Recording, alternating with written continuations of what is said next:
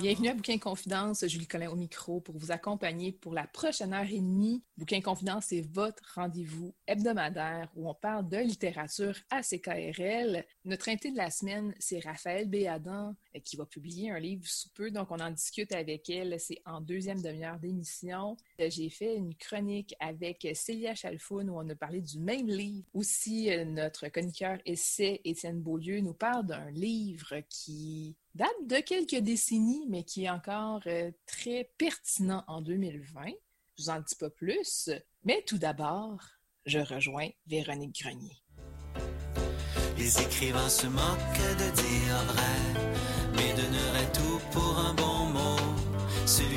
éclairera le mystère des choses.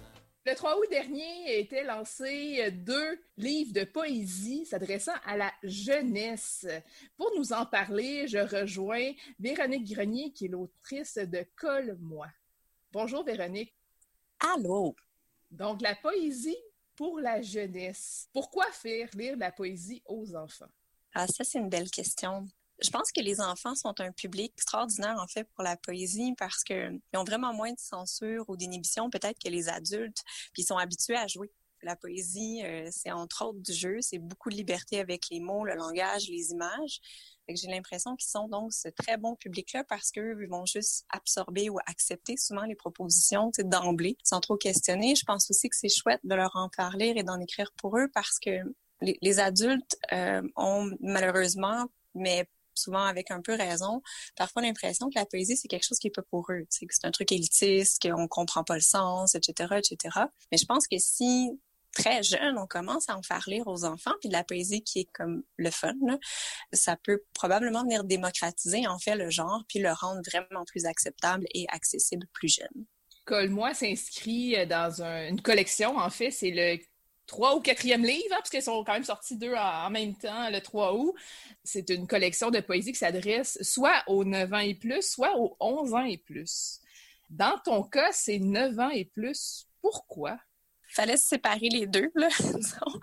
euh, moi, je pense que j'ai demandé le 9 ans et plus parce que euh, mon, fils et ma fille ont respectivement 11 ans et 9 ans. Et que je me voyais très, très bien écrire quelque chose, en fait, pour eux. Ou du moins, j'avais vraiment l'impression que j'aurais plus de facilité peut-être à, bien cibler, en fait, comment dire les choses parce que, justement, je navigue dans leur univers à eux. Puis, euh, il y a quelque chose que je trouvais un peu, un peu cute aussi de me dire que, que je leur écrivais un livre un petit peu pour eux. C'est quoi juste l'histoire de Colle-moi? C'est l'histoire d'un petit garçon un petit peu en morceaux. Euh, on le suit dans une quête, en fait. Donc, c'est la quête de l'amour de ses parents parce que ses parents ils se sont séparés. On ne sait pas exactement quand, mais c'est pas une séparation qui est si récente. Et euh, ils, lui ont dit qu'ils s'étaient séparés parce que l'amour entre eux était tombé. Donc, lui, de manière très littérale, il cherche l'amour à terre, l'amour un peu partout de ses parents. Euh, c'est ça vraiment là, sa quête pendant l'ouvrage, mais c'est évidemment aussi sa, peine, sa colère, c'est ses émotions. On suit un peu aussi sa maman là-dedans. Fait qu'il y a plein, plein de considérations, en fait, sur sa situation au travers de ça. On est assez au cœur de l'émotion, j'ai le goût de dire. Et je donnerai pas le punch, parce qu'il y en a un, mais il trouve pas euh, l'amour, euh, c'est pas ça le punch. Mais c'est un livre, en fait, sur, euh, sur la résilience, j'ai le goût de dire. C'est un livre sur la réparation, la réparation de soi. Puis euh, il y a à peu près 3-4 degrés de colle, moi. Donc, si jamais vous le, vous le lisez, je vous mets au défi de les trouver. c'est vrai qu'il y a pas mal de, de, degrés dans ce, ce, tout petit livre. J'ai remarqué en lisant que tu utilises certains mots qui pourraient surprendre pour des enfants de 9 ans, comme rompre. Est-ce que c'est un mot qu'on entend souvent chez les enfants? Ben, là, en même temps, j'ai un biais là, parce que je peux juste parler pour mes enfants puis les amis de mes enfants. J'en connais pas un million des enfants. Mais en même temps, je dois dire que ça se peut qu'il y en ait qui se demandent ce que c'est mais j'ai pas de problème moi avec ça personnellement parce que parce qu'on a juste à, à, à, les regarder dans un dictionnaire, tu sais. Puis je pense que ça peut être aussi un exercice intéressant, soit les enfants pour eux-mêmes par eux-mêmes, mais j'ai quand même l'impression que c'est une lecture qui va être faite accompagnée peut-être avec avec les parents. Je pense que ça peut être un bel exercice aussi que de justement aller chercher le sens du mot puis euh, puis en incorporer un nouveau mot à son vocabulaire. Euh, j'ai quand même l'impression que de manière générale ça, ça, va. Mais, euh. Ouais, je pense que c'est ça, même si je suis à l'aise avec ce défi-là, je pense. Est-ce que tu penses que certains parents auraient intérêt à lire ce livre-là, ne serait-ce que pour comprendre comment un enfant peut se sentir dans une situation de séparation? Vraiment. Le livre s'adresse aux enfants, mais je pense qu'il s'adresse tout autant, voire encore plus aux parents. Euh, exactement pour ce que tu nommes, tu sais, parce que la, la, perspective qui est énoncée est vraiment donc celle du petit garçon, mais avec toute la richesse, la complexité de ses émotions, puis c'est des émotions qui même au, au, creux de l'ouvrage, au creux de l'ouvrage, pardon, pendant une bonne partie, sont pas nécessairement validées, tu sais, par la maman ou par ses parents. je pense que ça c'est pas euh, une situation qui est complètement, euh, tu sais, extérieure à la réalité, c'est-à-dire que ça arrive que on va invalider ou banaliser les émotions des enfants, particulièrement, je pense, dans un contexte de séparation aussi. Euh, les, parents, je, parle d'expérience, je veux dire, on, ressent de la culpabilité parce qu'on fait de la peine à nos enfants. C'est pas une émotion qu'on aime, tu sais, fait que c'est le genre d'émotion qu'on veut tasser au plus vite, alors que je pense que c'est important de l'embrasser. C'est important d'être capable de, de reconnaître justement que les petits, ben, ils ont de la peine puis qu'elle a une valeur aussi. Donc, je pense que le livre permet entre autres ça. Puis je pense aussi que, comme tu le nommes, effectivement, ça peut être un bel exercice aussi d'empathie, mais de manière générale, pour les enfants dont les parents sont pas séparés, pour comprendre la réalité de leurs amis ou aux personnes qu'ils connaissent. Puis au même titre, pour, tu sais, il y a des parents aussi qui se sont séparés, qu'ils n'ont pas nécessairement connu ça, la séparation de leurs parents. Mm-hmm. Donc, ça peut être, tu sais, la, la, perspective est assez différente, je pense, si tu l'as vécu ou pas comme parent quand toi tu, tu le fais. Et que je pense vraiment que ça peut être euh, intéressant pour les parents, donc de, de, de, le lire juste pour voir un peu les émotions, justement, qui sont là. Est-ce que tu le fais lire à tes enfants pendant la rédaction? En fait, ils ont pas. Ben non, ils voulaient pas. Ils voulaient pas que je leur lise. Ils voulaient, ils voulaient euh, attendre donc qu'ils soient qu'ils soient sortis. Fait que je l'ai pas lu à mes enfants, mais je l'ai lu à des classes. Euh, je suis allée faire un, atelier en sixième année, mais pas en cours de rédaction. Il était il était déjà écrit en fait quand je suis allée le, le valider pour la première fois auprès d'un public. J'avais quand même le sentiment assez pas pire en le rédigeant que j'étais en train de m'adresser euh, à eux, de serait-ce que parce que mes, mes petits, euh, je veux dire, je leur lis des livres depuis depuis qu'ils sont dans mon ventre. Là, je, je leur fais encore la lecture même s'ils sont grands. Fait que j'avais comme l'impression que que j'étais sur le bon target puis que ça allait. Mais, euh, mais non, ils n'ont pas, euh, ils ont pas voulu que je leur en lise des bouts. Est-ce que tu pourrais nous lire un extrait, s'il te plaît, pour nous montrer de quoi ça a l'air, colle-moi? Avec plaisir. Dans les albums photos de famille, se trouvent des possibles qui n'ont pas eu lieu. Petites graines pognées dans la terre dont la coquille ne sera jamais percée. Il y a des choses qui meurent avant de naître. J'essaie souvent de faire le calcul de tous mes rires dans cet état, et je n'y parviens pas. C'est un nombre qui dépasse celui des grains de sable sur une plage, c'est-à-dire beaucoup. Alors, pour rompre la peine espérée de nouvelles graines, j'épluche les pages à la recherche de l'amour perdu. Il est parti se cacher, a dit ma mère. Et depuis, depuis, je me demande où. Sous les divans, les coins de pièces, le rebord des fenêtres, il doit en rester une trace. Ma loupe cherche sur les photos, dans mes sourires, les interstices des dents de mes parents, le moment du changement, celui où leurs cœurs se sont lâchés la main. Je présume que les cœurs ont des mains, de ces membres qui permettent de se nouer, sinon comment ferait-il pour se tenir, savoir, s'étreindre? À moins que ce soit une autre mécanique qui les lie. Des tresses à même les veines, racines de corps qui plongent dans les pores, pulsent les unes contre les autres, à même les autres. Le son d'un seul battement continu. S'en échappe et laisse croire. Laisse croire que 1 plus 1 égale 1. À moins que ce ne soit des miroirs spéciaux sous la peau, dans lesquels les cœurs se regardent et se trouvent beaux l'un devant l'autre à se renvoyer des échos. Sauf qu'il arrive qu'on se cogne qu'on se brusque. Il arrive des chicanes. J'entends encore les cris de mes parents et c'est certain, certain que leur voix, que leurs mots brisaient des affaires là entre eux. Un peu moins, mais pas juste moi. C'est certain, certain que leurs cœurs ont eu le goût de se taire, qu'il y a eu des brèches, puis des éclats, des miroirs morceaux de ceux qui se logent dans les yeux et génèrent des rivières. Ma famille aurait eu besoin d'un canot pour traverser du salon à la cuisine. C'est là que j'ai appris à nager. Wow! Non, c'est vraiment, ça, sérieusement, comme adulte, là, tu sais, je veux dire, moi, j'ai pas d'enfant, puis ça rentre dedans, là. La chute, quand je l'ai écrit, l'affaire du canot puis de la rivière, même moi, c'est rare, vraiment, ça arrive, là, je, je suis pas du genre à moto et me voir moi-même, là. J'ai fait, ah, ah, ça, ça, ah, ça, ça le dit, ça le dit. Ça, mais je pense que euh, c'est ça, c'est un, un, livre qui est vraiment sans complaisance. il va faire du bien, mais parce qu'il fait mal. Je vais vous dire ça comme ça, mais je pense que c'est ça un petit peu mon créneau habituel. Là, mais, mais là, pour les enfants, mais c'est ça, je pense que c'est important que ces affaires-là soient dites. Les enfants sont vraiment plus lucides aussi souvent qu'on veut le croire. Il y a comme plein de passages où euh, le petit garçon, il, je sais pas quand il dit que sa mère elle va pleurer dans la douche parce que les mères font ça, tu sais, puis qu'elle pense qu'il sait pas mais qu'il sait, mais c'est ça. Les enfants sont beaucoup plus lucides qu'on pense, puis ils ont une vie qui est très très très très riche, puis ça vaut la peine de, ben nous comme adultes, de s'ouvrir les yeux là-dessus parce que je pense en fait qu'ils ont souvent en fait, c'est ça, besoin de parler, mais parfois ça se peut qu'ils qu manquent de mots. Euh, j'ai vraiment l'impression que ce livre-là peut être un super outil en fait en euh, enfants pour pour communiquer, pour, pour parler de ces affaires-là, en fait, qui sont difficiles parce que souvent, éviter de parler d'un sujet en se disant, ben là, si on en parle, ça va faire plus de la peine. C'est pas ça que ça fait. C'est que l'enfant, il met ça dans ses talons, puis ça va ressortir plus tard. C'est ça. Le, sujet, c'est vraiment imposé de lui-même, en fait, la, question de la séparation. Parce qu'au début, je dois avouer que je savais pas trop euh, sur quoi j'allais écrire parce que, tu sais, j'ai eu, mettons, la commande au mois d'août, il fallait que le livre soit fini en novembre. C'était vraiment comme faut, faut que ça s'écrive vite. Euh, puis là, j'ai gribouillé à peu près comme une dizaine de petits fragments, ben, de bouts de texte. Puis là, ça, ça il fait que je les ai envoyés à, mon directeur, à Sébastien. Puis là, il m'a dit ah tu sais un tel et un tel euh, tu sais ça ça le fait fait que c'était entre autres euh, celui avec lequel on a fait la couverture le, souhait du petit garçon d'avoir une maison sur une ligne entre son père et sa mère mm-hmm. Puis vraiment, tout le reste après, c'est tout le reste a découlé de ça, puis s'est imposé un peu de, lui-même. Puis euh, ça a été vraiment un, un, super beau processus d'écriture qui avait ses défis, là, mais qui était vraiment le fun. Oui, parce qu'absolument, tu écris pour adultes. Donc là, c'est sûr que d'avoir un public différent, c'est différent, justement.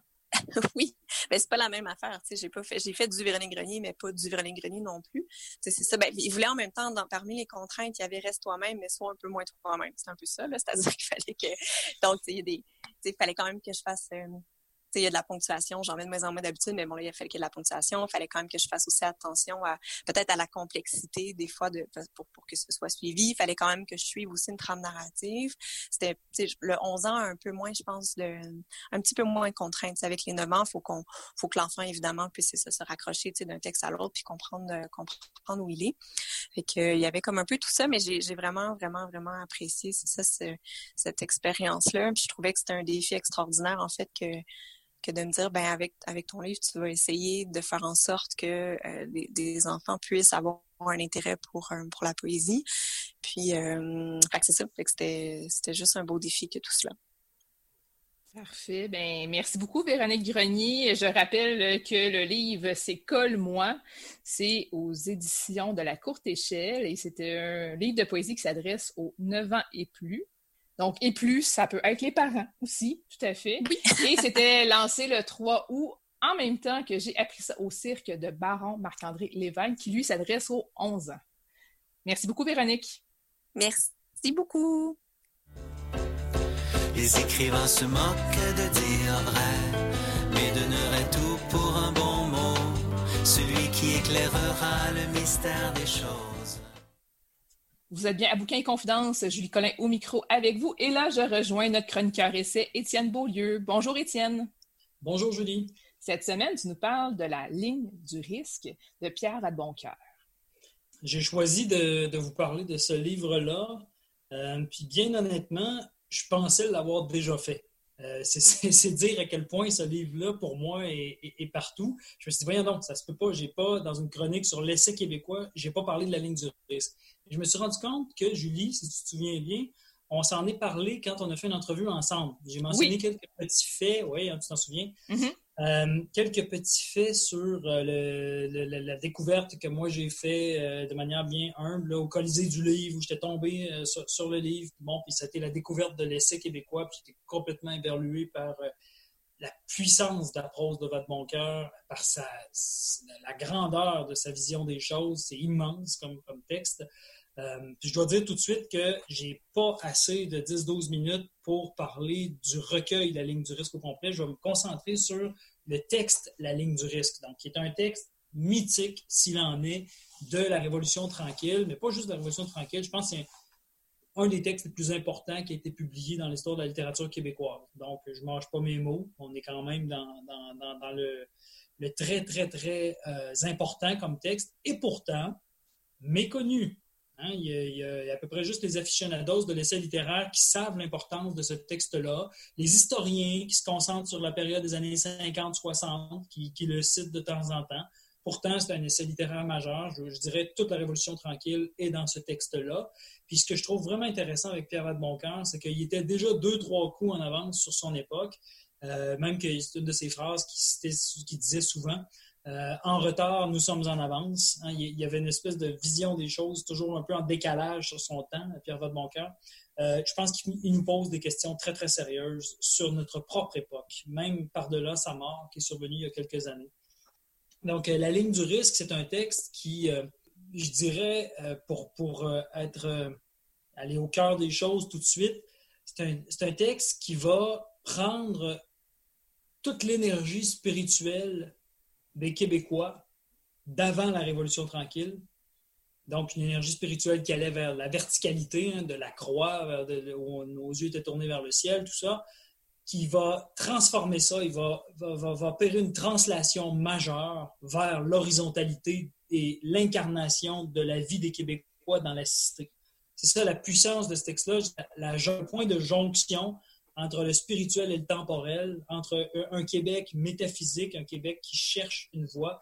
Euh, c'était, je suis pas en train de dire qu'il n'y avait rien avant Pierre Boncoeur. Bien sûr, il y avait des, volontés qui s'agitaient, il y avait toute une tentative de sécularisation de la société, mais je pense que c'est avec la ligne du risque que ça aboutit.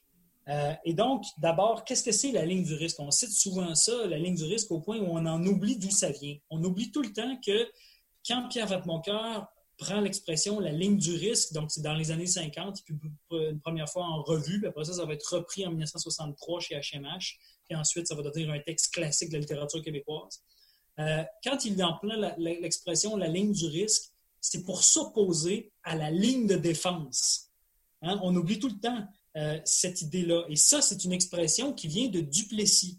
Donc, c'est, il oppose à la ligne de défense de Duplessis, qui est la défense des intérêts nationaux du Québec, et donc l'espèce de nationalisme conservateur de, Duplessis, il oppose la ligne du risque qu'on doit suivre pour euh, arriver à un Québec plus moderne. Donc, euh, et, c'est là où, euh, donc, c'est à la page 10, pour ceux qui ont l'édition euh, du Nénuphar, hein, il dit Nous avons maintenu toute notre ligne de, défense, la victoire était probable, le régime de Duplessis s'est épanoui sur cette philosophie générale, maintenant tout, ne produisant rien. Donc, c'est une condamnation sans appel de la ligne de défense de Duplessis. Donc, on est à la fin des années 50, Jean Lesage s'en vient, puis euh, euh, toute, toute, l'idée de, la révolution tranquille est en germe déjà, puis ça, ça, va, ça va simplement exploser. Donc, ne pas oublier ça.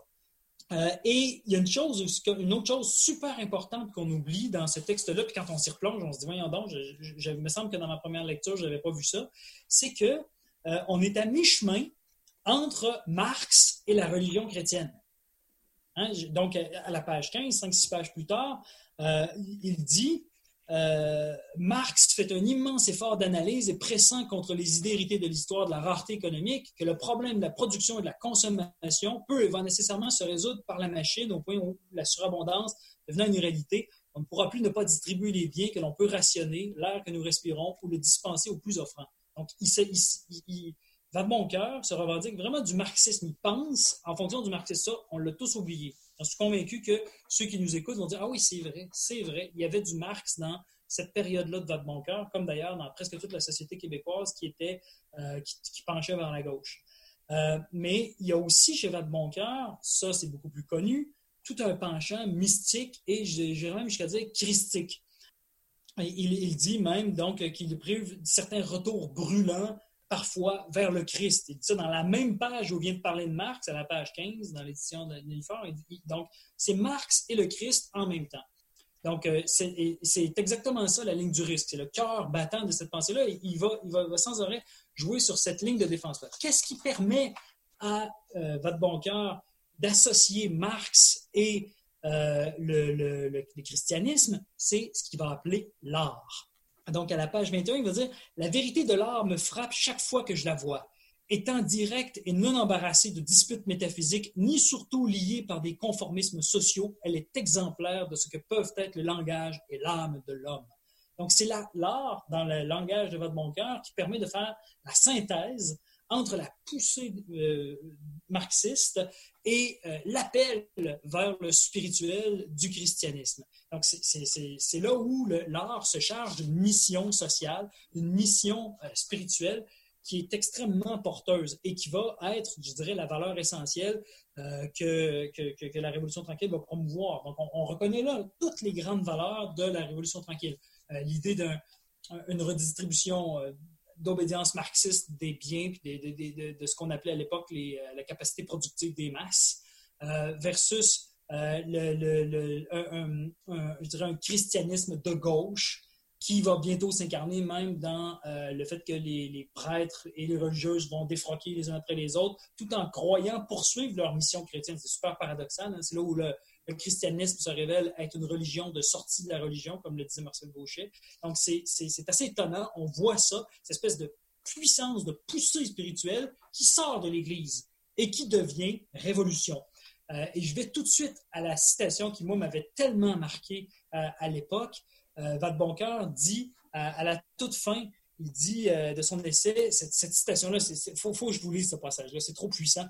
Les imbéciles répètent que cela exclurait la cité de Dieu, mais je ne vois pas que Dieu se soit historiquement accommodé avec avantage de la conservation des vieilleries. C'est exactement le contraire qui est arrivé. Dans mon idée, Dieu marche au rythme des révolutions et il n'est pas d'assez grande pour dépasser, non pas, pardon, pour dépasser son pas, non plus que d'assez hostile pour se condamner comme on les condamne. Donc, pour, pour Vadeboncoeur, la révolution est à la fois marxiste et chrétienne et en même temps, aucune de ses réponses, ni chrétienne, ni marxiste. Elle est artistique. C'est pour ça qu'il va prendre la figure de Bordua, de Paul-Émile Bordua, l'auteur donc du Reflux global en 1948, et il va en faire une sorte de mage de la Révolution tranquille. Donc, c'est dans ce texte-là qu'il transforme complètement euh, la figure de, Bordua en un, prophète spirituel.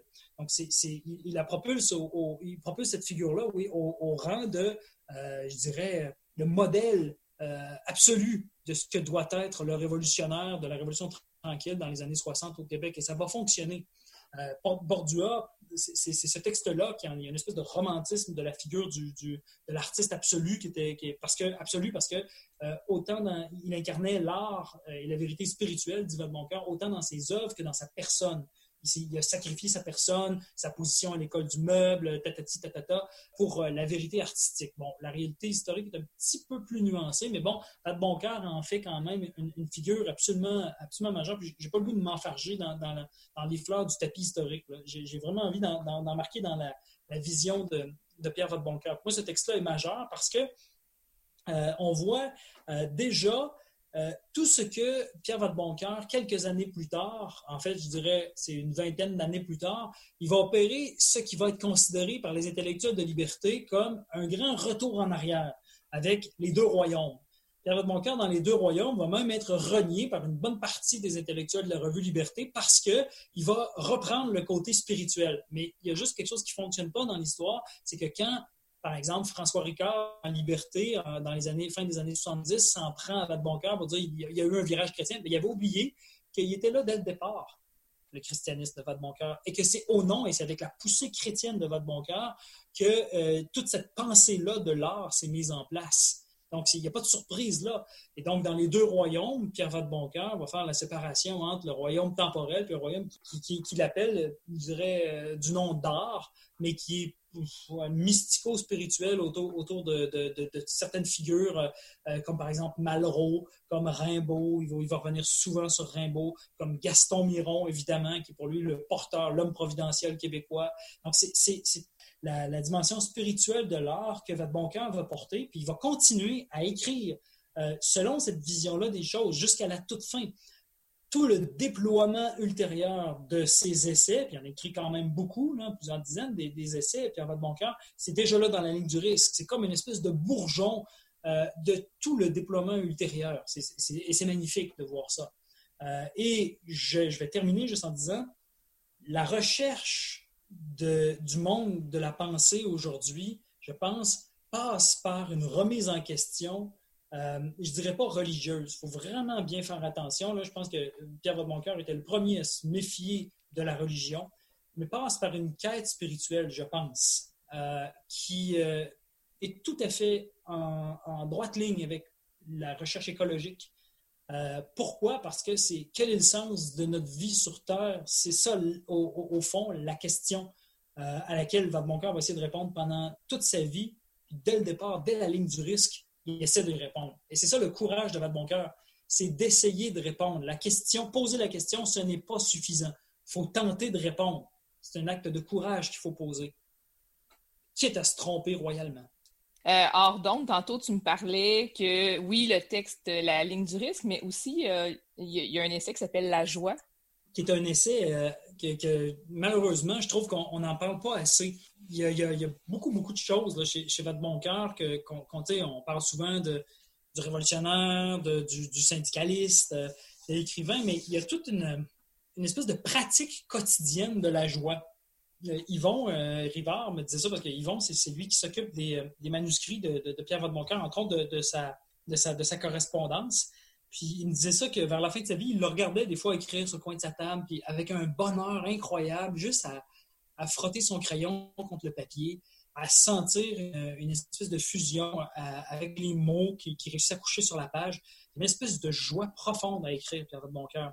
Et c'est là qui fait, c'est ce qui fait que ça l'a tenu en vue jusqu'à 95 ans c'est quand même assez exceptionnel. Euh, puis avec une très, très grande lucidité d'esprit. je, me rappelle même, vers la fin de sa vie, d'avoir eu des conversations assez intenses, merci, avec lui sur toutes sortes de sujets très, très épineux, tout son esprit. Mais pourquoi? Parce qu'il y avait une pratique de la joie. Et, c'est déjà, on, se tourne, on se dit, mais comment c'est possible un parcours intellectuel aussi riche, aussi dense pendant tellement de décennies? Bien, on a juste à regarder dans le recueil La ligne du risque. La réponse est là. Le texte s'appelle La joie explique que c'est la joie qui fait que la vie sur Terre est, possible, euh, qu'elle est, même euh, envisageable et qu'elle est souhaitable. Euh, dans certaines situations, ça, devient moins évident, mais Pierre Vadmoncoeur, c'est toujours, je pense, rappelé à cette joie, ou plutôt c'est cette joie qui s'est rappelée à lui, j'en sais rien, ça, serait à lui de répondre à ça, mais il, était habité clairement par quelque chose comme une, force de joie. C'était un homme joyeux dans tous les sens du terme.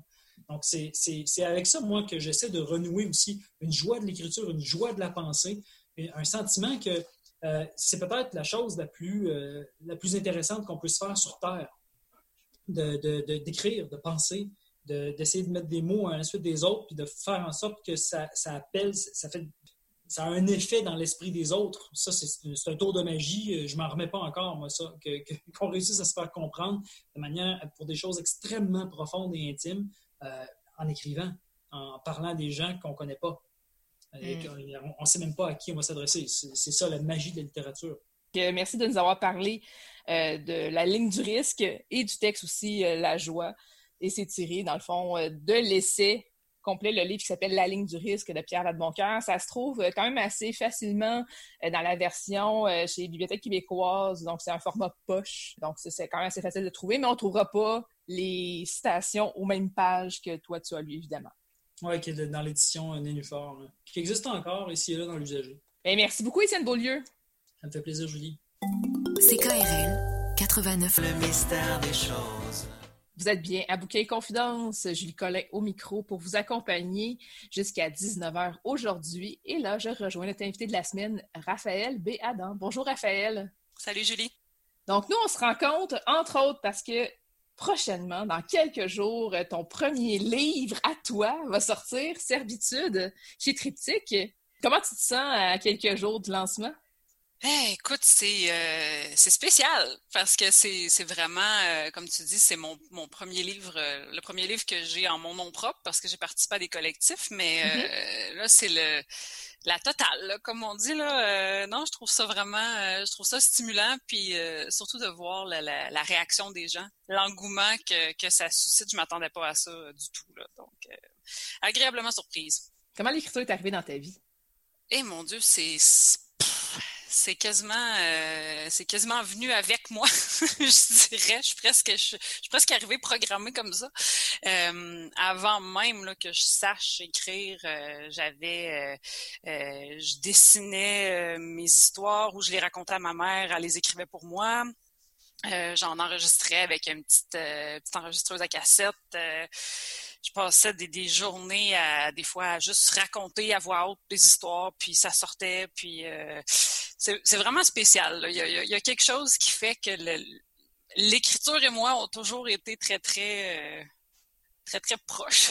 ça se dit pas vraiment, mais euh, j'ai toujours vraiment eu euh, cet intérêt-là, puis cette pas une facilité nécessairement, mais j'adorais lire aussi, donc les deux vont ensemble, on le sait, là, pour, pour réussir à, écrire, il faut, faut, lire et, lire encore et encore. C'est comme ça qu'on s'améliore aussi. Donc, euh, c'est un peu comme ça que ça a commencé finalement, puis j'ai jamais arrêté depuis ce temps-là. Donc, euh. tu as étudié dans le domaine aussi? Oui, c'est ça. J'ai étudié au Cégep en arts et lettres euh, parce que j'avais l'intention de m'en aller en littérature parce que moi, ben, depuis longtemps, euh, bon, plus jeune, je, disais que je voulais être soit journaliste ou écrivaine. Euh, bon, le point commun des deux, c'est qu'il y avait les mots, il y avait l'écriture et tout ça. Donc, en allant dans ce programme-là, euh, c'était art, lettres et communication. Donc, je touchais un peu à tout. Puis là, ben, ensuite, j'ai décidé là, à l'université d'aller faire mon bac en études françaises à l'Université du Québec à Trois-Rivières. Après ça, j'ai eu une petite pause là, euh, durant laquelle j'ai été libraire pendant deux ans. Et après ça, je suis retournée euh, faire ma maîtrise en création littéraire à l'Université de Sherbrooke. Donc euh, oui, ça, a fait partie. Il y a des gens qui, écrivent depuis longtemps, puis qui étudient dans complètement autre chose, puis qui, reviennent à l'écriture pour le plaisir à côté. Mais moi, ça a vraiment toujours été quelque chose de, central, je dirais. Ça a toujours été très clair pour toi que tu voulais écrire, tu voulais gagner ta vie d'une certaine façon dans le monde de l'écriture.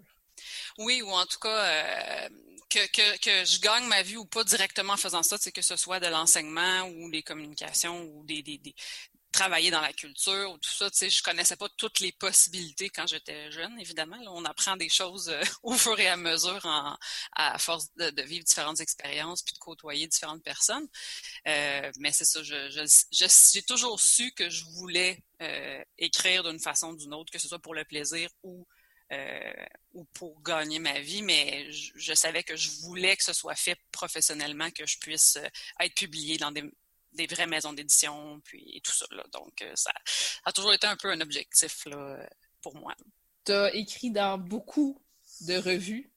Tu as envoyé des nouvelles, tu en as eu plusieurs quand tu es publié. Comment tu as commencé à écrire dans les nouvelles, euh, dans, les revues? En fait, euh, ça a commencé, c'était, c'était pas vraiment voulu parce que dans les revues, ben, c'est des nouvelles. Hein? Puis moi, depuis toute petite, j'ai toujours écrit des romans. C'est drôle, quand même. Puis j'ai toujours été euh, un peu le, type d'auteur de, avec des projets de longue haleine. Tu sais, d'habitude, moi, je partais puis j'écrivais des romans. Puis je finissais, j'en finissais un, j'en recommençais un autre. Je dis pas qu'aujourd'hui, j'aurais vraiment envie que quelqu'un tombe là-dessus, mais pour l'époque, ça devait être pas si Puis dans le fond, euh, les nouvelles, j'avais pas vraiment l'intention d'aller faire des nouvelles. C'est vraiment curieux. J'ai commencé au-delà de, des nouvelles qu'on écrit parfois à, l'école, quand on a des, mm-hmm. surtout au secondaire, là, euh, des, courts récits pour les productions euh, écrites, des choses comme ça. Mais j'ai vraiment commencé quand j'ai voulu participer au prix Clément Marchand pour qu'on puisse soumettre à ce prix-là, qui est un prix qui était remis par la Société des écrivains de la Mauricie, donc quand j'habitais euh, à ce moment-là à Shawinigan. Puis, dans le fond, c'est un, si je me souviens bien, c'est ouvert aux gens qui ne sont pas des auteurs professionnels, des gens qui n'ont pas encore publié. Oui, c'est pour la relève littéraire.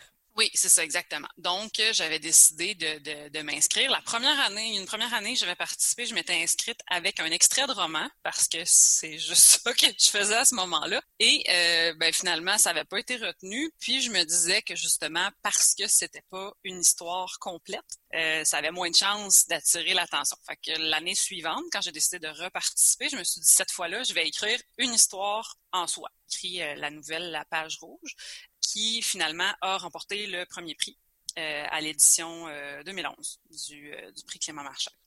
Ce qui m'a fait aller vers les revues, c'est que sur le jury du prix Clément Marchand, il y avait Ariane Gélina, entre autres.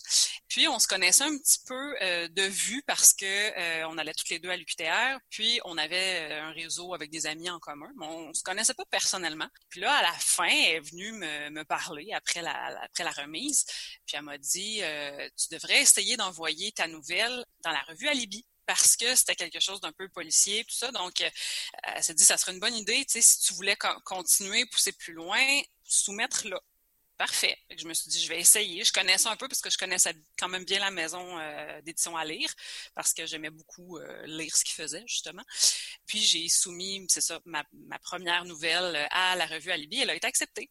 Donc, ma première publication découle, découle directement du prix que j'ai remporté finalement. Puis à partir de ce moment-là, ben là, en voyant que c'était possible, que ça se faisait, que j'avais réussi à le faire, ben là, je me suis dit ah ben ça veut dire que ça peut me permettre peut-être de me faire connaître tranquillement, pas vite, de me faire un nom dans le milieu. Donc là, j'ai commencé à faire plus de nouvelles. Ça aurait pu ne pas fonctionner, j'aurais pu être pourri pour faire des nouvelles, j'aurais pu euh, pas avoir le, la twist, comme on dit, parce qu'il y a écrire du roman et écrire la nouvelle, c'est deux choses complètement différentes. Là. On le sait, ça n'a pas le même rythme, ça n'a pas la même dynamique, ça demande pas les mêmes euh, ressources, si on veut.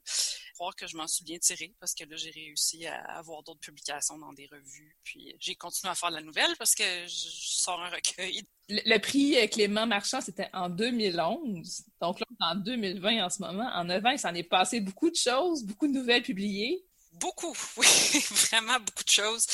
Je me souviens pas exactement, j'en ai publié combien, mais j'en ai publié dans Libye, dans Solaris, dans Brin d'éternité, euh, dans la défunte euh, Claire Obscure, euh, dans la revue Nix aussi, si je me souviens bien. En tout cas, j'ai publié dans plusieurs revues diversifiées, puis quelques fois euh, plus qu'une dans, certaines revues.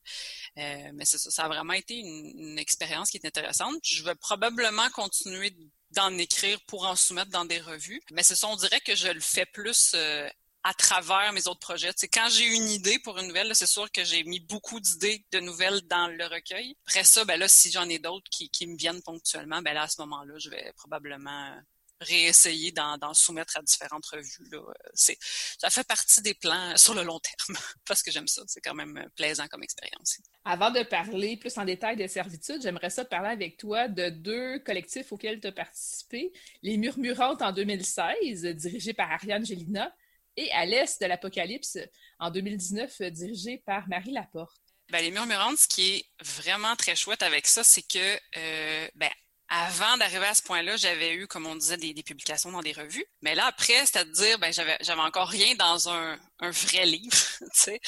Euh, puis là, c'est, c'est justement, c'est Ariane qui est revenue vers moi parce que euh, elle voulait monter un, un collectif euh, qui regrouperait des auteurs qui habitent ou qui sont originaires de la Mauricie pour justement euh, traiter de la Mauricie comme une terre de légende, terre de fantastique. Puis la, la, la collection frontière des Six Brumes se prête bien à, à ce, ce, type de projet-là. C'est un peu le mandat que c'est ça. Elle m'a demandé si je voulais faire partie de, de ce collectif-là. Puis euh, c'est sûr que pour moi, euh, à ce stade-là, j'étais encore très très débutante là, donc euh, j'étais un peu euh, ben, surprise et flattée là, de, de savoir qu'on me demandait de participer, surtout parce que Ariane ben, est d'avance une auteure que j'aime beaucoup, j'aime ce qu'elle fait, en plus de, d'aimer la personne. Puis là, euh, qui avait quand même une certaine expérience déjà à ce stade-là, avec euh, Frédéric euh, Durand aussi, qui, qui sortait quand même pas de, nulle part. Euh, Michel Châteauneuf, qui avait aussi quand même pas mal d'expérience.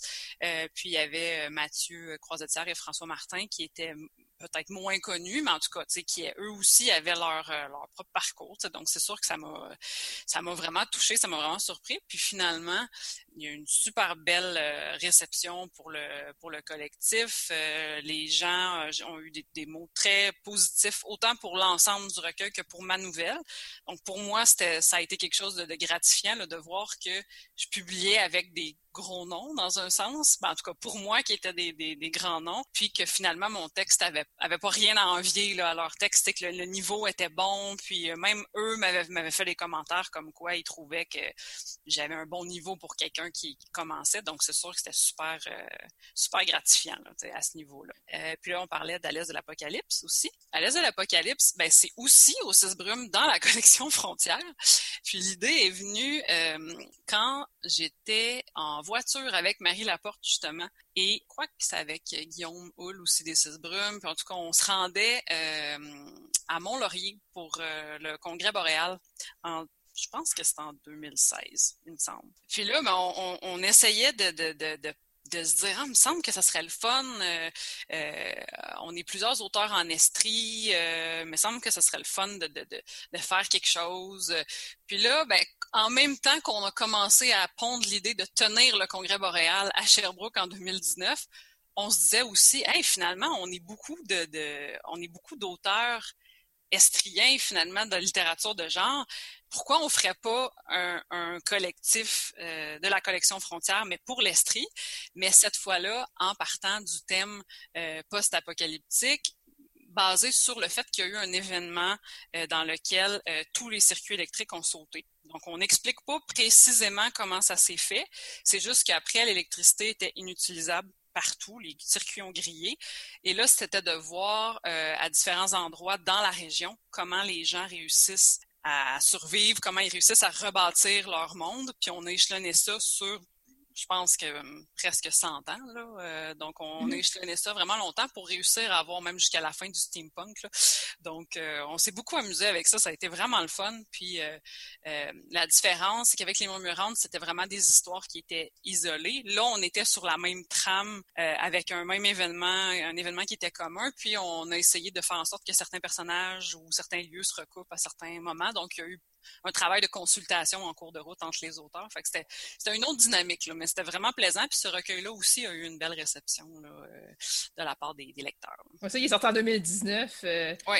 Dans le fond, on, il, est devenu disponible justement au Congrès boréal. Exactement. On, on, on, se trouvait drôle un peu là, de se dire qu'on allait, euh, en plus d'organiser un congrès, on allait essayer de de, monter un recueil en même temps. Là, on était euh, on était vraiment à fond dans l'ambition. Là, donc, c'était quand même assez, euh, assez ambitieux, mais on, on, était bien structuré, on avait du plaisir. Fait qu'on on est allé avec ça, puis ça a super bien été. Donc là, on arrive à Servitude. Mm-hmm. Qu'est-ce que c'est Servitude? Servitude, c'est euh, le recueil de nouvelles qui, en tout cas, qui, dont une bonne partie a été euh, imaginé, conçu dans le cadre de mon mémoire de maîtrise. C'était finalement euh, une partie des nouvelles du recueil. Euh, je me suis, je pense que c'est six ou sept des nouvelles euh, qui étaient dans mon mémoire, ma partie création de mon mémoire, le mémoire que j'ai réalisé sous la direction de Christiane Lahaye parce que euh, moi, je connaissais pas du tout de prof de l'Université de Sherbrooke quand je suis arrivée, parce que je venais pas ni de la région, ni de cette université-là pour mon, baccalauréat. Puis moi, j'avais vu que Christiane avait fait, euh, avait eu des publications dans les revues euh, Alibi et ou Solaris, là, je me souviens plus laquelle, mais je m'étais dit donc, cette personne-là va, va avoir une, une sensibilité, elle va être réceptive à ce que je veux faire. Parce que moi, pour moi, il n'était pas question de faire autre chose que de l'imaginaire. Euh, puis on sait que parfois dans le milieu universitaire, euh, bon, euh, c'est, la paralittérature et tout ça, donc parfois il y a des préjugés, puis c'est plus difficile un peu de faire ce qu'on veut à ce niveau-là. mais il y a eu une très belle ouverture, puis Christiane a été super, super emballée par mon ma, ma proposition finalement.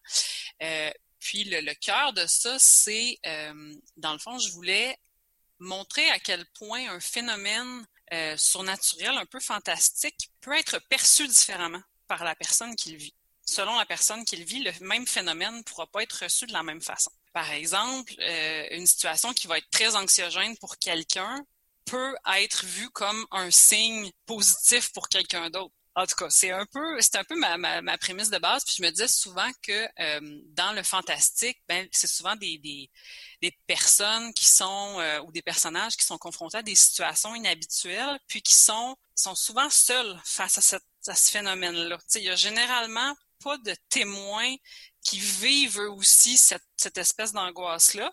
Ça peut arriver, mais on voit souvent des histoires un peu en huis clos où la personne est un peu seule avec le phénomène.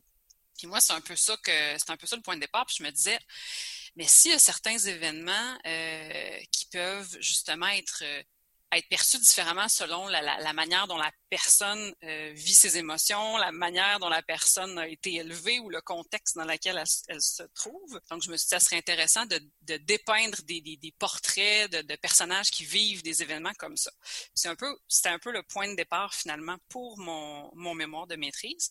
Et pour le recueil en question, pour servitude, ben, j'ai décidé finalement de créer euh, un fil conducteur en faisant en sorte que toute l'action se passe dans la même ville fictive, Riverbrook, qui est une ville qui est, comme je dis, qui est un peu partout et nulle part. Donc, elle peut être un peu n'importe où, cette ville-là. Et euh, tout au long des nouvelles, euh, il y a des lieux qui reviennent personnage de psychiatre, entre autres, qui revient, qui est mentionné à différentes reprises, pour créer l'espèce d'effet d'unité entre les différentes histoires, parce que ce sont des histoires qui sont en tant que telles différentes les unes des autres. Donc, je voulais avoir un effet de, de, de, fil conducteur pour garder tout ça ensemble. Le titre venait un peu du fait justement que quand on est, on est un peu prisonnier de notre perception, on est un peu euh, asservi à notre perception.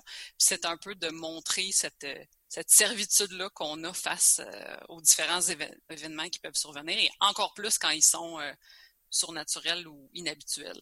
Il y a 17 nouvelles, si je ne me trompe pas, mm-hmm. dans, le recueil. Qu'est-ce qui fait en sorte que tu dis ce recueil est terminé? C'est qu'à un certain point, j'aurais pu en rajouter d'autres. J'aurais pu me dire, euh, je vais attendre d'avoir d'autres flashs, d'autres mais je trouvais qu'avec ça, il y avait un bon, euh, un bon équilibre entre les nouvelles qui finissent bien et celles qui finissent moins bien, parce qu'il y a un peu de tout. C'est, un recueil qui, qui, que j'ai voulu inquiétant, un peu angoissant, mais il y a aussi des nouvelles qui sont angoissantes durant la, la, nouvelle, mais qui se terminent bien ou qui se terminent sur une note qui est pas euh, qui est pas, c'est ça, anxiogène. Euh, donc, j'ai essayé d'avoir un équilibre là-dedans. C'est un peu en me disant, ben, je pense que j'ai un bon tableau d'ensemble. Euh, c'est un peu ça qui, qui, m'a donné l'idée que bon, ça va. Euh, quand j'avais envoyé le manuscrit à l'origine, euh, je crois que j'en ai rajouté quelques-unes une fois que le manuscrit avait été accepté pour qu'il soit un peu plus étoffé. Parce que quand j'avais envoyé au départ, ben, le processus a été, tu sais, j'ai envoyé à différents endroits. Ça s'est fait sur plusieurs années là, avant que, que ce soit accepté euh, par Triptyque. Dans le fond, c'est Mathieu Villeneuve qui, quand ils ont lancé la collection satellite, euh, je lui avais écrit pour, euh, je pense en lien un peu avec euh, avec euh, le Congrès boréal ou avec le fait que son roman à lui était finaliste au prix des horizons imaginaires. Puis euh, il m'avait dit qu'il lançait justement une nouvelle collection. Puis je me demandais s'il acceptait des manuscrits. Puis il m'avait dit oui, oui, envoie-le-moi. Donc j'avais envoyé. Puis par la suite, ben là on l'a comme étoffé un peu. Puis c'est Catherine Côté qui s'est occupée, là, qui a pris le relais pour la direction littéraire. Mais c'est ça, donc il a été étoffé un petit peu euh, après l'envoi initial, mais je pense que c'est ça, on est arrivé au point où est-ce qu'on était satisfait là, avec, le, avec le résultat. Il y a certaines de ces nouvelles-là qui ont été publiées déjà dans des revues. Mm-hmm. On l'a dit tantôt, tu as publié beaucoup dans les revues. Est-ce que c'est des textes que tu as retravaillés? Oui, oui, oui. Euh, ils ont tous été retravaillés, euh, certains moins que d'autres, parce qu'il y en a qui étaient plus euh, récents. Si je pense entre autres à La femme qui soupirait, qui avait été publiée dans Brin d'éternité, je crois que c'était en 2018. Puis ça avait été, il y avait eu une direction littéraire. Dans le fond, c'est que La femme qui soupirait est une nouvelle qui venait à l'origine de mon mémoire de maîtrise. Donc, elle avait déjà été travaillée avec Christiane Lahaye. Là, pour Brin d'éternité, elle a été travaillée avec Geneviève Blouin. Là, quand elle est arrivée là, ben là, finalement, elle avait déjà beaucoup de travail de fait dessus, donc c'était moins, c'est ça, c'en est une où il y a eu un, retravail moins important. Le retravail était peut-être au niveau d'ajouter les, les noms de lieux qui étaient récurrents ou de l'ajuster pour qu'elle cadre finalement dans la dans la ville fictive, dans la ligne de la ville fictive. Euh, puis il y en a d'autres, euh, comme euh, Bridgestone, entre autres, euh, qui, que j'avais publié dans Alibi il y a quand même longtemps, ben elle, l'histoire reste la même, mais l'écriture a complètement changé. Je l'ai réécrit euh, de A à Z parce que en peu de temps, quand on écrit beaucoup, notre écriture évolue. À force d'avoir des commentaires, d'avoir des, critiques, euh, on découvre nos tics, on essaie de s'améliorer. Quand on relit des vieux textes, on se dit ouf, ok, c'est peut-être pas notre meilleur. Donc euh, ceux-là, en fait, tous les autres ont pas mal été retravaillés parce que justement, ça, ça commence à dater un peu. Oui, même si ta carrière est quand même relativement jeune, oui. ça reste qu'en effet, quand tu écris beaucoup, on évolue, puis même des fois, juste quelque chose qu'on a écrit l'année précédente, on le regarde d'un œil différent. Euh. Ah, c'est complètement, c'est hallucinant. Je, le vois, là, euh, c'est très, très, flagrant, en tout cas. Là. Surtout moi, de ces dernières années, là, je vois vraiment le, le, progrès que je fais parce que, justement, plus je suis active, plus j'ai d'occasion d'avoir de la rétroaction. Donc, plus j'ai d'occasion de m'améliorer finalement. Donc, donc c'est vraiment intéressant à voir. Est-ce que tu travailles déjà sur d'autres projets de livres? Ça fait plusieurs années que je travaille sur un projet de longue haleine, un projet de série de fantasy. Qui, est vraiment un, ça, un, projet qui est très prenant, qui est très gros, qui est très ambitieux. Donc, c'est pour ça que je trouvais ça important, euh, à travers ça, de publier des nouvelles, de travailler sur le recueil pour avoir, continuer d'être active, à pouvoir avoir des publications aussi, parce que si on fait juste attendre après la concrétisation d'un projet qui peut prendre des années à mettre sur pied, on fait pas grand chose pendant ce temps-là. Donc, euh, moi, l'idée, c'était un peu de combiner les deux. Puis, euh, ça change le mal de place, là, de faire des nouvelles, puis de tomber dans une histoire là, de longue haleine avec plusieurs points de vue, plusieurs personnages, un monde inventé. C'est pas la même chose du tout. Donc, euh, moi, je trouve que ça fait un bel, un bel équilibre. Donc, je suis en train de travailler là-dessus, sur ce projet-là, qui, qui avance assez bien. Surtout que moi, j'ai, je me considère très chanceuse parce que le confinement a été une occasion pour moi de, d'écrire comme jamais. Là. j'ai moi, je me suis plongée là-dedans, puis je me suis laissée absorber là-dedans. Euh, ça a été comme un, un échappatoire par rapport à, tout ce qui se passait. Là. au début, j'étais figée, un peu comme tout le monde. Là. On reste à regarder les nouvelles, à regarder le nombre de cas qui augmentent. Puis là, on dirait qu'après une ou deux semaines, là, je me suis dit, bon, j'ai du temps, j'ai la chance d'avoir du temps. Comme euh, tu sais, comme j'ai pas d'enfant, comme je, je travaillais pas à ce moment-là, ben là, je me suis dit, ben je vais, m'asseoir puis je vais plonger. Puis ça a été, ça a super bien été parce que justement, euh, le fait de, pouvoir écrire euh, pas sans interruption, mais très régulièrement. Contrairement à quand d'habitude j'écris une heure le matin avant d'aller travailler, ben il faut toujours se remettre dans le bain, tu à chaque fois. Puis surtout quand on fait une série avec, euh, différents points de vue, puis euh, des, des, trames euh, qui s'entremêlent, ben c'est important d'être cohérent. Là. Donc, quand on quand on reprend le travail, ben, des fois, il faut retourner lire en arrière pour dire attends, comme, comment j'ai dit ça, où est-ce que je t'ai rendu? Mais là, en étant comme toujours dans le bain, ben, ça a beaucoup facilité le, le, le, processus. Là. Donc, euh, donc j'en ai, profité, j'avoue, je me je, suis très reconnaissante en tout cas d'avoir pu tirer profit de cette situation-là, parce que je sais que c'était vraiment pas le cas pour beaucoup de gens. Est-ce que tu pourrais écrire des livres qui ne seraient pas dans l'imaginaire? Est-ce que je pourrais? Peut-être. Est-ce que j'ai envie de le faire? Peut-être pas. je ne sais pas. En fait, euh, probablement, c'est que euh, si, ben, en fait, si on regarde dans Servitude, il y a plusieurs nouvelles euh, qui sont un, qui sont un peu limitrophes. ça pourrait être tout simplement une nouvelle où on peut privilégier l'hypothèse psychologique au lieu de l'hypothèse euh, surnaturelle. Euh, donc, peut-être, oui, que je pourrais faire quelque chose de plus réaliste, euh, parce que le fantastique a quand même besoin d'une dose de réalisme pour ressurgir, parce qu'il faut, faut, que le phénomène inhabituel vienne briser quelque chose de normal pour pouvoir exister. Donc, je pense que oui, jusqu'à une certaine mesure, je pourrais le faire, mais je ne sais pas à quel point j'aurais envie justement d'écrire sur le réel parce que justement, on, le vit à tous les jours. même si on n'a pas tous le même réel, c'est sûr que euh, décrire le réel, de quelqu'un qui, vit dans un pays en guerre euh, versus le réel euh, d'une fille ici à Sherbrooke, mais c'est pas la même réalité. Mais je sais pas, on dirait que trop vivre le quotidien me donne envie d'écrire autre chose pour aller ailleurs. Donc, je sais pas. peut-être que je pourrais le faire, mais je sais pas à quel point j'aurais envie de me laisser tenter par ça. Merci beaucoup, Raphaël B. Adam, d'avoir pris le temps de nous parler aujourd'hui. Ben oui, merci Julie. En tout cas, ça, a été très plaisant. Donc, nous, auditeurs, on se retrouve après la pause. Restez là. éclairera le mystère des choses. Vous êtes bien à Bouquin Confidence sur les ondes de CKRL. Julie Collin au micro avec vous pour vous accompagner. Et là, je rejoins notre chroniqueuse, Célia. Bonjour, Célia. Bonjour, Julie. Donc, cette semaine, ensemble, on jase euh, d'une bande dessinée qui s'appelle Comment et pourquoi je suis devenue végane de Eve-Marie Gingras, qui a été publiée aux éditions Éco-Société.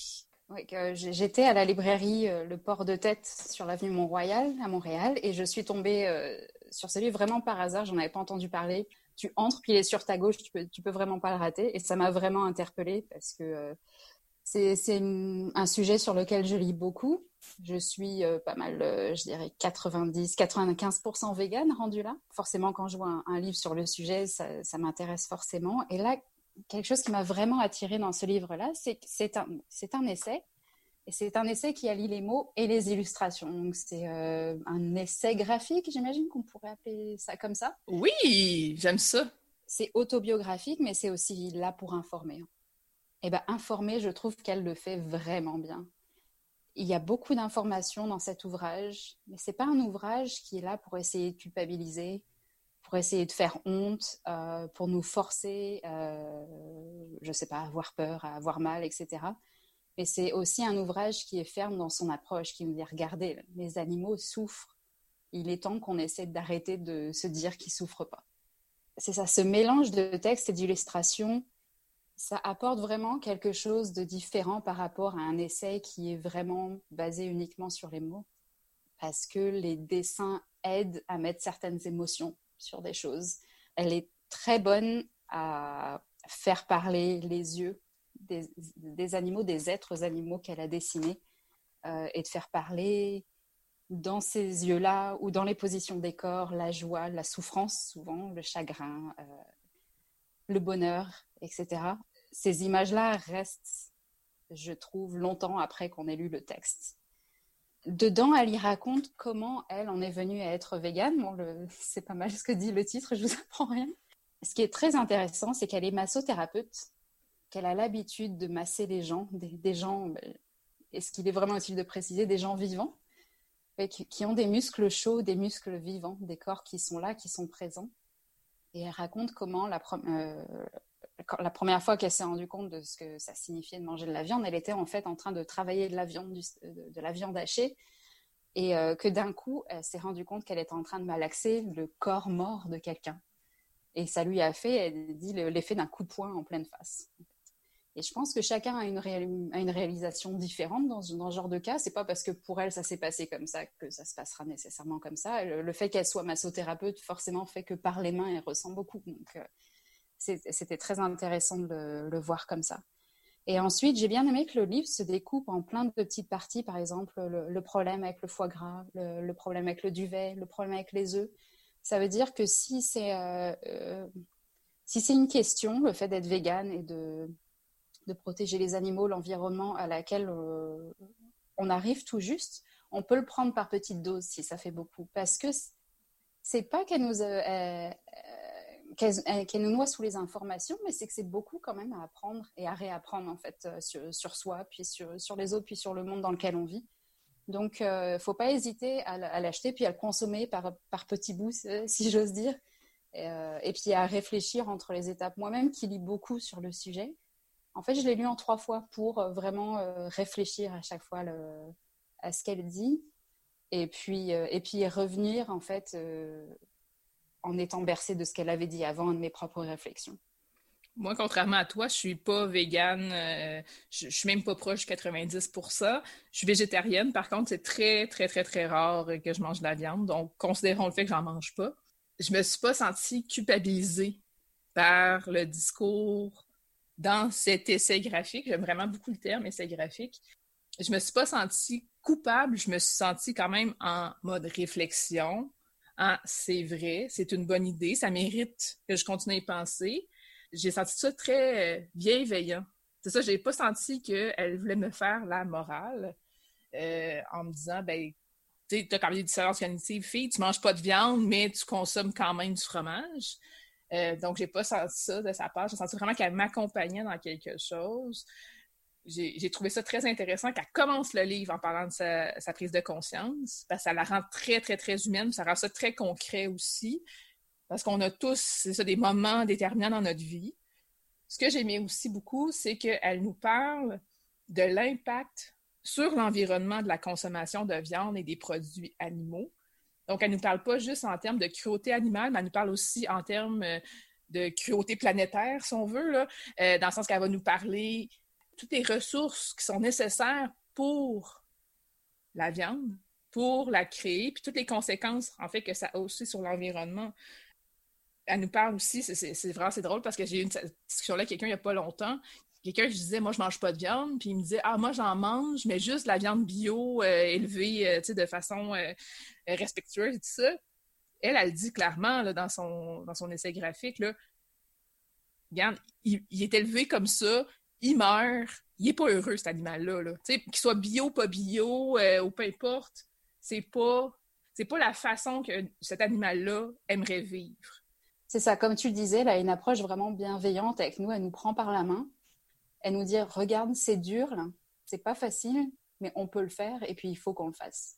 Oui. Puis elle aussi, elle a trouvé ça difficile au fil des apprentissages qu'elle faisait, des prises de conscience, au, fil de l'information euh, qu'elle captait par rapport au sujet. Elle trouvait ça difficile. Elle avait envie d'être, euh, de crier, de faire tous les temps, là, parce que pour elle, c'est difficile aussi. Donc, elle rend ça normal de notre côté que ça soit difficile à lire aussi, que ça nous amène dans certaines euh, émotions qui sont pas agréables, mais qui sont nécessaires. Elle part de quelque chose que personnellement j'ai beaucoup vécu, qui est la dissonance cognitive, mm-hmm. qui fait qu'une des plus belles façons de ne pas se confronter à ça, c'est juste de ne pas y penser. Et on mm. fait ça très bien. Et je dis ça pour blâmer personne parce que je, l'ai fait moi-même et je continue à le faire. Là, on a bien que j'ai dit je suis 90% vegan. Je n'ai pas dit je suis, je suis vegan, c'est qu'il y a encore des imperfections, je pense, dans. Je ne le fais pas totalement et à chaque fois je me dis et pourquoi je ne le fais pas totalement? Eh bien, parce que souvent, en fait, tout simplement, si j'évite d'y penser, toute cette douleur, là, toute cette souffrance à l'environnement, aux animaux, tu peux juste l'oublier, comme tu l'as fait pendant si longtemps. C'est très facile aussi, parfois, je pense, de retomber en arrière et depuis de. C'est ça, de se dire, c'est comme c'est beaucoup de travail, ou juste, pas nécessairement ça, mais juste de pas y penser puis d'oublier. En fait, je pense qu'on peut tout simplement oublier. Quand on décide de devenir vegan ou, ou végétarien, on a l'impression qu'en fait, il nous reste plus rien à consommer et en fait, comme elle le dit elle-même, elle n'a jamais mangé aussi varié que depuis qu'elle est, qu'elle est végane parce que, en fait, on est habitué à, une façon très spécifique de manger. Et quand on se dit, OK, j'ôte les, produits laitiers, les œufs, la viande de mon alimentation, au début, on a l'impression qu'on vraiment n'aura plus rien. Il y en a tellement une fois qu'on ouvre les yeux, euh, que ce soit dans des cultures euh, autour du monde qui ont l'habitude de manger comme ça, ou que ce soit dans les produits qu'on a développés dans les dernières années. En fait, je voulais juste finir sur cette note positive-là ça, peut être une transition à faire, mais c'est tellement, on découvre tellement de choses dans le processus que ça en vaut tellement la peine. Oui, son image sur les laits végétaux est tellement parlante. Oui, Le lait de vache versus tous les laits végétaux qu'on peut essayer. Une chose aussi que j'ai beaucoup aimé dans son livre, c'est qu'elle euh, nous partage les objections de gens dans son entourage et elle y répond. Euh, le genre euh, d'objection, c'est ou de, de, de, messages que les gens vont lui passer, c'est euh, Hitler était végétarien, tu sais, genre d'affaires. Tu sais, c'est comme, ben oui, évidemment, tu sais, c'est sûr. Donc, si Hitler était végétarien, puis je suis végétarienne, je suis nazie, c'est ça qu'il faut comprendre. Le soya fait pousser les seins des hommes, ben c'est parce que si ça faisait pousser les seins, ça coûterait pas mal plus cher que ça. Plante aussi, ça souffre. Euh, ah, du bacon, c'est tellement bon. Il y a des combats plus importants. Euh, tu sais, tes muscles vont fondre, toutes ces affaires-là. Donc, elle, vraiment chacun de ces arguments, entre guillemets-là, puis elle les défait donc, ça, aussi, c'est intéressant. Donc, ça nous donne des façons de répondre à ces objections-là qu'on entend autour de nous. Ça, permet d'être capable de répondre. C'est important, des fois, de savoir comment répondre parce que c'est lourd aussi d'éduquer tout le temps les gens. C'est lourd, puis quand on n'est pas bon en confrontation, ce qui est mon cas, et ce qu'elle dit, euh, elle le dit dans son livre qu'elle n'aime pas ça non plus, qu'on se retrouve obligé d'être confronté parce que euh, sur la même page, elle le dit, elle dit qu'elle s'est rendue compte dans ce processus de, devenir végane qu'on peut être confrontant tout simplement en existant. Donc même si on ne cherche pas le conflit, même si on ne cherche pas à en parler, le conflit vient souvent nous chercher en fait. Et j'étais contente qu'il y ait ces, pages où elle répond aux arguments euh, parce que je pense qu'elles peuvent être très utiles aux gens comme moi qui, sont souvent mal à l'aise dans des situations comme ça pour savoir quoi dire comment exprimer en fait l'effort qu'on essaie de faire. Elle va nous parler aussi de toutes les pratiques euh, euh, qui sont appliquées aux animaux euh, de, ferme. puis elle a fait la comparaison en disant est-ce que vous accepteriez que votre chien ou votre chat subisse des manœuvres similaires?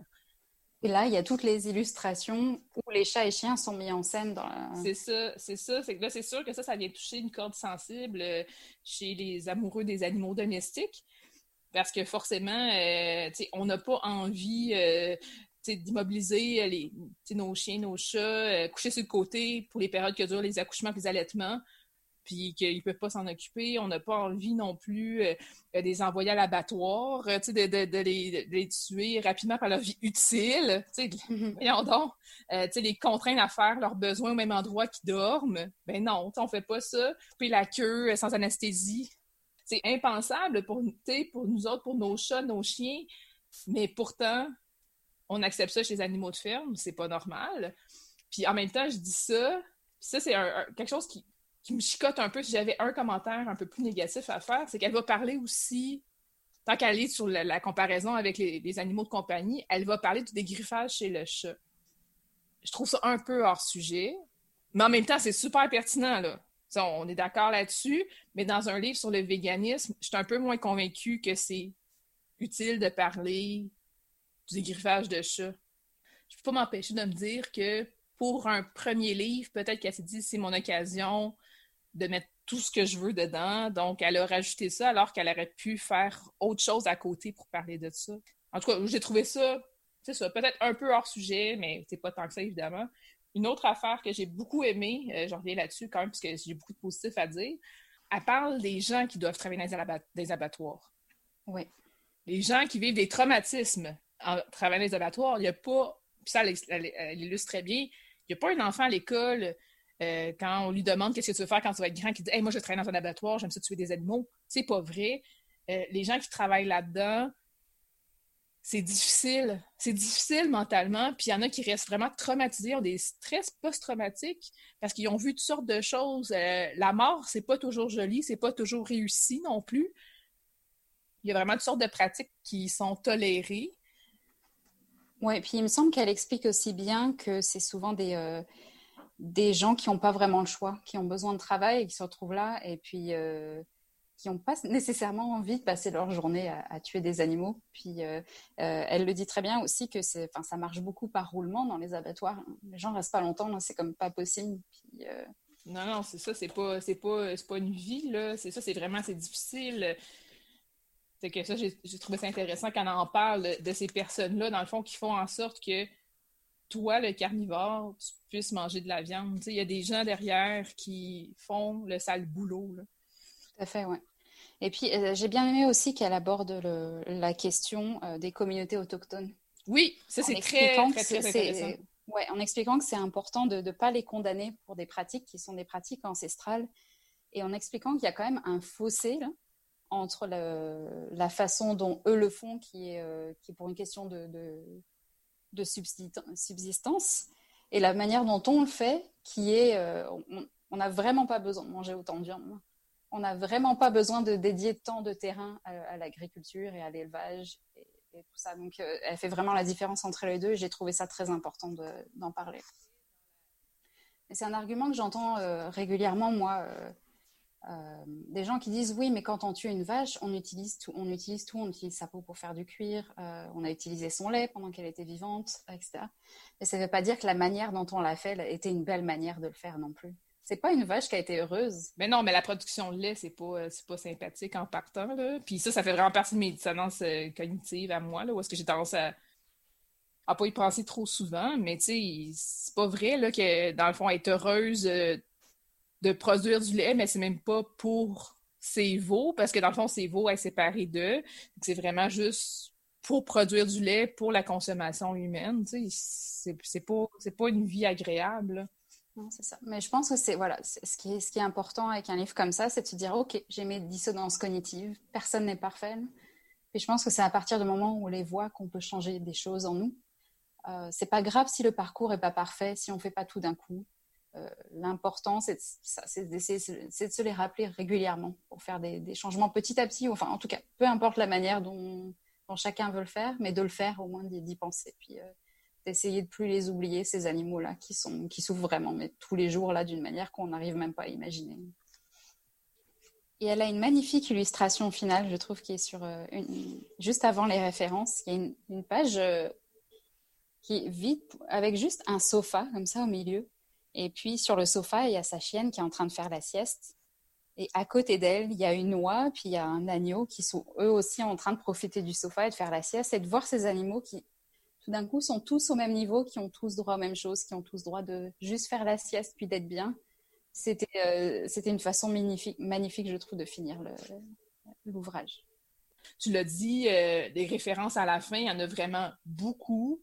Euh, c'est vraiment quelqu'un qui s'est beaucoup documenté c'est ça, on en parle, les livres, les lectures qu'elle a faites quand elle a eu sa prise de conscience, les, les, les, colloques qu'elle a fréquentés. vraiment, c'est quelqu'un qui s'est documenté puis qui nous présente la synthèse de ses apprentissages. C'est ça. Et puis, ça donne aussi envie, si on veut en lire plus, d'aller piocher dans les références parce qu'il y en a beaucoup, mais c'est ça, c'est jamais lourd. C'est apporté au fil de l'eau. Il y a une illustration aussi, en fait, où elle a juste dessiné sa bibliothèque avec des titres. On voit, le dos du livre avec les titres. Et moi, j'ai regardé ça, je fais Ah ouais, et puis j'ai commencé à prendre des notes. je trouvais que c'était vraiment une belle manière de le faire sans nous, noyer sous les informations, les auteurs, les autrices et les ouvrages qui existent.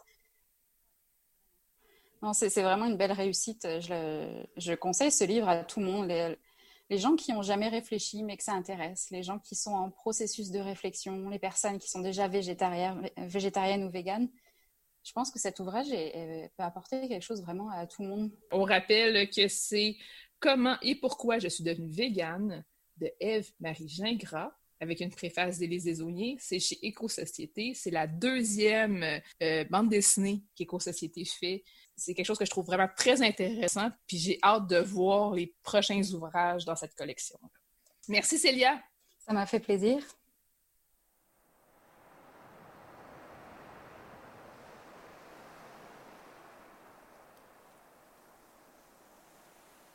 Un château de sable seul sous la pluie. Ma gueule, je marche seul. Tourne la page.